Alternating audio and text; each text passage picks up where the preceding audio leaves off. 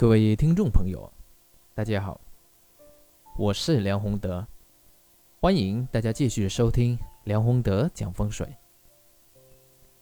那么这一期呢，我想和大家聊的是家中摆放植物的风水玄机。那么关于家中如何摆放植物，适合摆放怎样的植物，那么植物里面它的风水功能是？如何呈现？我相信呢，这些都是大家比较关心的问题。那么其实啊，从根本上来说，植物你要摆放在家里面，那必须呢要求这个植物怎么样呢？啊，我们要求这个植物啊，首先是适合摆在家里面的植物，其次呢是考虑你家里适不适合摆放植物，或者适合摆放。啊，多少这样的植物？那么这个呢，就属于是比较专业的，因为这个涉及到专门的方位啊，专业的方位这些问题。但是除去啊这一些专业的风水知识以外，单从植物去分的话呢，也有很多啊可以帮助大家的啊，包括这像这个植物啊，它是啊怎样植物？适合摆在家里面，然后呢，啊，怎样的植物呢不适合摆在家里面？其实从根本上说，就是植物里面呢，它的阴阳，它有阴阳之分。一般来说，我们摆在阳宅里面呢，是这个阳的属阳的植物比较适合摆在啊家里面。属阴的植物的话呢，要看情况。但是呢，绝大部分的时候都是不太适合摆在家里面。所以在这里面呢，我们先简单讲讲啊，植物里面它的阴阳之分。一般来说，我们要判断植物的阴阳啊，只需要从两个啊方面去考虑，就基本差不多了。第一个呢是它的形体形状，也就是植物的外形。如果我们看到啊这棵。植物，它是比较正的、比较直的，也就是它的枝干相对比较直的，给人呢一种比较正气的感觉。那么一般来说，啊，我们从形体的角度呢，就可以判定啊，这棵植物它是属阳为主了。相反，如果它的形体啊，它是又弯又曲啊，又多这个藤蔓啊，然后呢，这个垂枝特别多。那么像这一类植物的话呢，那么呢，当然呢就是比较偏阴了啊，就是我们可以把它定为属阴的这个植物。那么除了这个方面呢，还有一个呢是比较重要的啊，就是从植物本身它的性质或者它的整体啊整体气场里面去判断。整体气场里面呢有一个简单的这个判断办法，就比如说这个植物。一长出来之后呢，密不透风，然后呢，给人一种很阴森的感觉，那么这个当然就是偏阴了，是不是？啊，同样呢，一棵植物啊，它长出来这个样子，给人一种很舒服的啊，它的外形很好，但是呢，我们又能够啊，从这个树里面呢，从这个枝叶里面呢，能够透光透一点视线过去，而不是在里面。呃，聚了很多这个枯枝败叶，我们都不知道。那如果是连这个枯枝败叶啊聚在里面，我们都不知道的情况下，也看不到的情况下，那这个植物呢也是偏阴的。啊，说回我们刚才说的，从性质里面怎么去判断它的阴阳呢？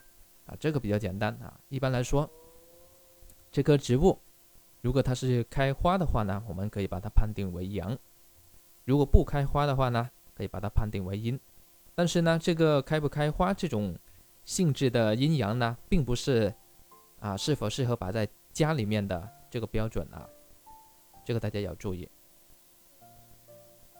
当然啊，这个开花的植物呢，很多比较吉祥的，我们都是比较适合把它啊，就是说大部分都适合摆在家里面，那么不开花的这个植物呢，有很多其实也是可以摆在家里面的，只是因为它的性质是偏阴，所以我们摆放在家里面呢，要做多一样啊，做多一样这个呃步骤或者事情。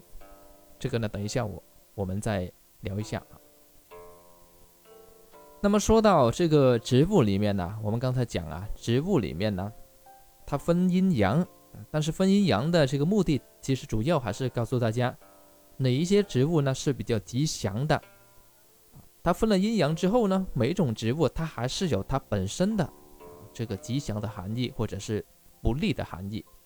这里面呢，我们可以啊简单去分析一下。比如说我们平时见的比较多的啊，像这个桂花，是不是？这个桂花这个谐音不错啊，而且这个啊枝干呢也比较直啊。所以呢，这个贵和什么贵，也就是适合在从政的，有至于在仕途发展的这些人呢，就比较适合。那么像这个竹子的话呢，竹子我们知道哈，它是中间是怎么样啊？中空有节，是不是高风亮节嘛？君子之风，适合文昌啊。适合文昌气，也就是这个啊，在文化啊、教育界啊等等这些人都是比较适合的。那么还有一类我们比较多见的，像这个牡丹啊，牡丹花。牡丹呢，我们啊一看就从古至今，它是都是富贵的象征嘛，是不是？所以经商啊、做生意啊，这个花是不错的。还有一个莲花啊，莲花呢，它是出。淤泥而不染，濯清涟而不妖，代表是什么？这个如果是修佛啊，或者宗教界啊、哲学啊等等这一些行业呢是比较适合的。还有像这个兰花啊，兰花里面呢主要是能够增进人际关系，因为它艳而不俗嘛。另外呢。喜欢把桃摆桃花的朋友要注意一下啊，桃花它的这个特性就是异性异性的缘分，就是异性的缘分。已婚的话呢，要小心桃花劫。当然，如果是要啊还没有这个成婚的，或者是啊想在感情有发发展的话呢，那可以用桃花。还有呢，像这个。山茶花啊，啊玉兰呐，这个富贵竹啊，观音竹啊等等，这些都是不错的植物。当然，怎么摆的话呢，啊，涉及到方位，就比较需要啊啊比较专业的风水知识。但是如果你是不是摆很多，或者是平时用来这个点缀一下啊，客厅里面的这个氛围。那是可以摆的。那么在这里面呢，说回我们刚才说到的，如果是不开花的植物，我们知道啊，它是属阴嘛，是不是？但是有很多这个属阴的这个植物呢，啊，并不是一定不好，啊，也是适合摆在家里面的，啊，比如说有一些朋友曾经问过啊，这个绿萝啊，适不适合摆在公司里面呢？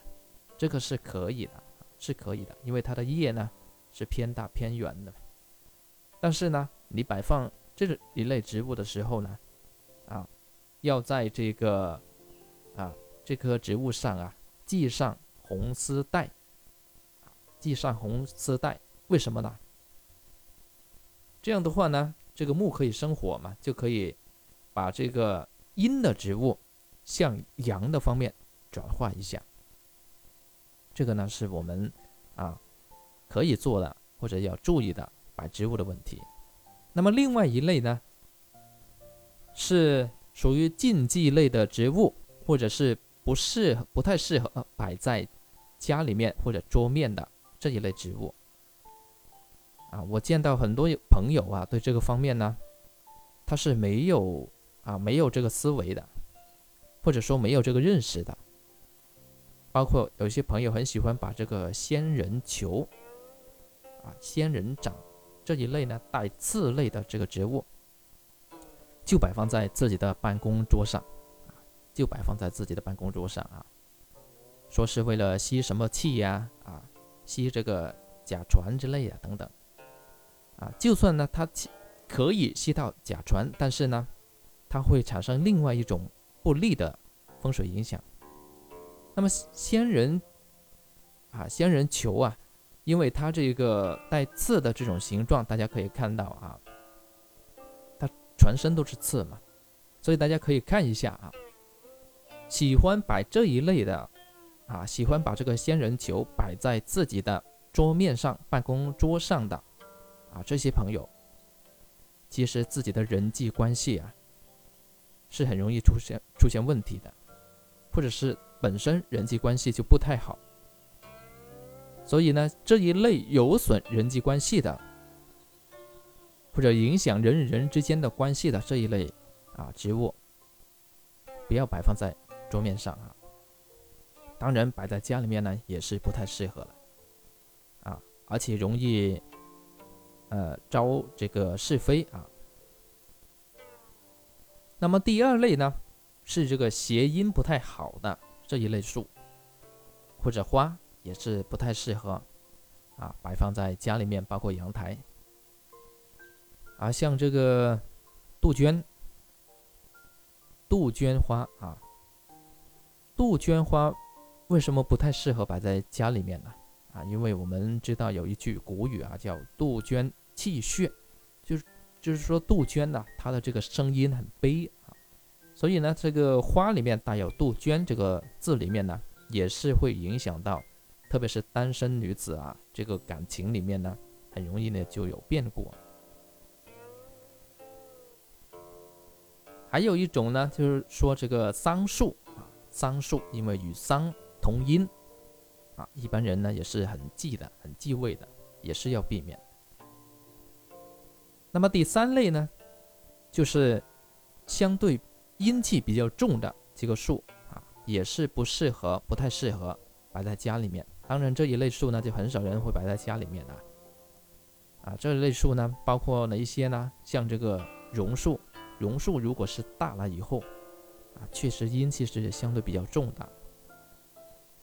如果是有人家，特别是农村里面这些平房，啊，周边或者是后边有一棵很大的榕树的话呢，这个如果是太近，这个枝叶啊，榕树的枝干盖过了这个房顶，那么这些这一家人呢，就很容易犯这个阴司的啊这些事情，那么家人的身体啊也是不太好。还有一类呢，是这个芭蕉树。芭蕉树呢，在我们啊普通百姓的眼中就已经已经知道啊，它是阴气比较盛的。所以在我们古代的很多这个书籍当中啊，也常常提到啊这个芭蕉鬼啊、芭蕉金啊等等。大家知道它阴气比较盛，不适合啊种在家里面，基本呢也就可以了。这个呢，就是啊，比较需要注意的禁忌的啊。这里补充一种藤蔓类，就是攀爬类的这个植物啊。之前我们在之呃上应该是几年前了，讲了一期节目当中提过这个例子，就是说一个阳台里面呢有一个朋友，他种了很多植物，其中相当一部分呢还是这个攀爬类的植物。结果呢，把整个阳台都攀爬满了，还有其他的植物堆在一起呢，啊，一眼看过去就像这个森林杂草的这个草丛一样啊，密不透风。那么像这一类呢，那肯定是有问题的。本身这个攀爬类的植物，如果种的太多，它太密的话呢，就已经是啊，容易产生风水问题了。那讲了那么多，有朋友会问啊，那我们如果要在家里面摆放植物的话，选植物的话，应该选哪一些植物呢？啊，有一个原则，有一个原则啊。第一个呢，就是选四个字，叶子啊，叶片，我们用四个字去代表：圆、大、肥、厚。那基本上符合这个特征的这些叶子啊，都是。比较适合用来放财的，圆大肥厚。就是说，你一眼看去啊，这棵植物它的叶子是这种特征的话呢，那么一般情况来说都是比较啊适合摆在家里面。我们可以选这一类植物为主。那么第二个原则呢，就是如果它是这一类植物啊，它不开花，那怎么办？按我们刚才说的这一个哈，系上。这个红带子，让它由阴转阳，那就可以了。同样呢，是可以摆在家里面的。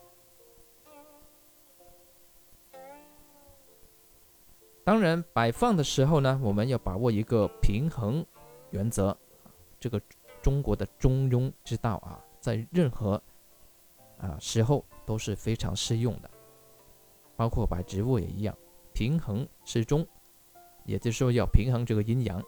你这个客厅如果很大，那可以摆多一两盘没问题。如果客厅很小，那就不要摆那么多，不要摆那么大棵了，是不是？同样呢，还有一个地方要注意啊，就是睡房如果非必要，那么一般呢都不建议摆植物，特别是一些泥重的啊、营养土重的这一类的植物啊。更加是不适合摆在啊，摆在睡房里面，特别是床头的旁边。这个呢，啊，大家可以去感受一下啊，其中的玄机呢，无非也就是阴阳而已。这个呢，就是啊，我们今天要说的家中摆植物啊，我们要注意的风水玄机，就讲到这里，谢谢各位。